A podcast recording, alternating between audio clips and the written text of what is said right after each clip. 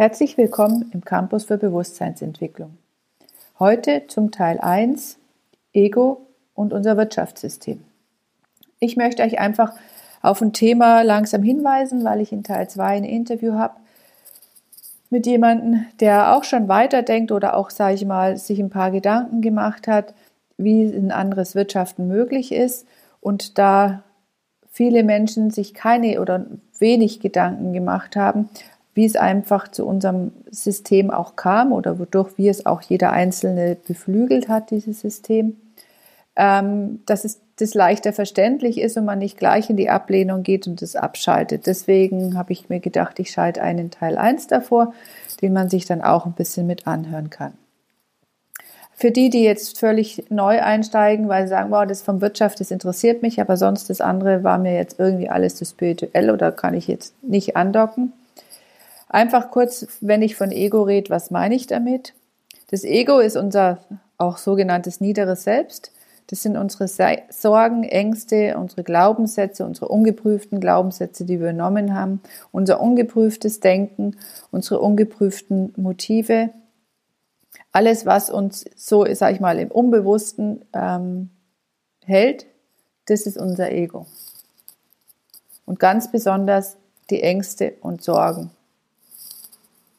die jetzt vielleicht bei vielen sehr, sehr groß sind. Auch in der einen oder anderen Weise sicherlich auch berechtigt.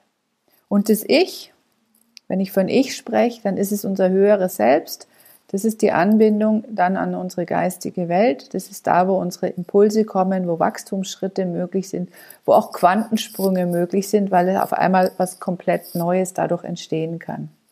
Und das ist vielleicht auch ein Ansatz, wo wir sagen, ich weiß es nicht, ob wir ein anderes Wirtschaften hinkriegen hier. Ich wünsche es mir, aber zumindest mal, dass wir die Gedanken produzieren. Und das ist eben das, was wir auch im lebendigen Denken den Menschen lernen, dass wir rauskommen aus unseren Gedankenmustern, aus unserem alten ähm, denken und handeln, damit wir überhaupt was Neues entstehen lassen können.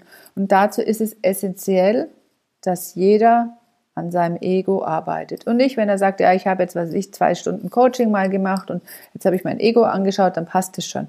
Nein, das Ego sitzt ganz, ganz, ganz tief und arbeitet ganz subtil und selbst Menschen, die jahrelang schon in Reflexion mit sich gehen, merken auch, dass sie sagen, boah ja, selbst ich bin nicht frei von Ego und wir sollen in dieser Welt jetzt hier auch in diesem Erdenzyklus auch nicht frei von unserem Ego werden, aber wir sollen uns bewusst werden und es soll ziemlich gering sein von unseren Handlungen. Unsere Handlungen sollen frei vom Ego sein. Das sollte man im Endeffekt in dieser absoluten Selbstliebe sein. Also aus der inneren Liebe heraus und nicht zum eigenen Profit heraus. Also wenn ich das tue, dann kriege ich das und das. Also ohne jegliche Erwartungshaltung. Und genau das ist das, was auch meiner Meinung nach einfach heutzutage fehlt. Und auch die Reflexionsbereitschaft einfach fehlt, weil es ist harte Arbeit und ich weiß, wovon ich rede. Und wir sind, solange wir hier auf dem Erdenzyklus leben, nicht frei davon. Egal welchem Thema ich mich widme, ich möchte im tiefsten Inneren dann vielleicht dann doch auch was, wo es dann mir vielleicht besser geht. Auch wenn ich euch jetzt das hier erzähle, ja, ich gebe es ehrlich zu, ich wünsche es mir, dass viele Leute aufwachen, weil dann ist ein anderes Miteinander, damit geht es mir dann auch leichter. Aber ich weiß auch, weshalb ich da bin, was meine Aufgabe hier ist und dann nehme ich halt, wenn nur diese Aufgabe war. Und dann geht es den anderen Menschen halt so, wie es ihnen eben geht. Und wir müssen an unserem Ego heute arbeiten, wenn wir weiterkommen wollen. Wir werden kein anderes Wirtschaften auf die Beine stellen können. Das wird nicht nachhaltig sein, wenn wir das mit alten Mustern versuchen und mit unseren alten Ego-Mustern versuchen. Dann erhalten wir nicht wirklich was Neues. Und das ist eben das auch, wo dann der Herr Kreis in dem Interview einfach auch ein paar Dinge aufzeigt, was sicherlich bei dem einen oder anderen dann sein Ego antriggern wird. Aber das ist gut, wenn ich Widerstände habe, dann erkenne ich das und dann kann ich sie reflektieren. Überall, wo ich Widerstände habe, kann ich innerlich einhalten und sagen, ah, weshalb habe ich jetzt einen Widerstand? Und ich meine, unsere Wirtschaft ist eigentlich nur dadurch so entstanden und dieser Überfluss. Und uns ging es ja wirklich oder geht es ja nach wie vor gut. Jetzt wird es dann die Schere, denke ich, immer weiter auseinandergehen.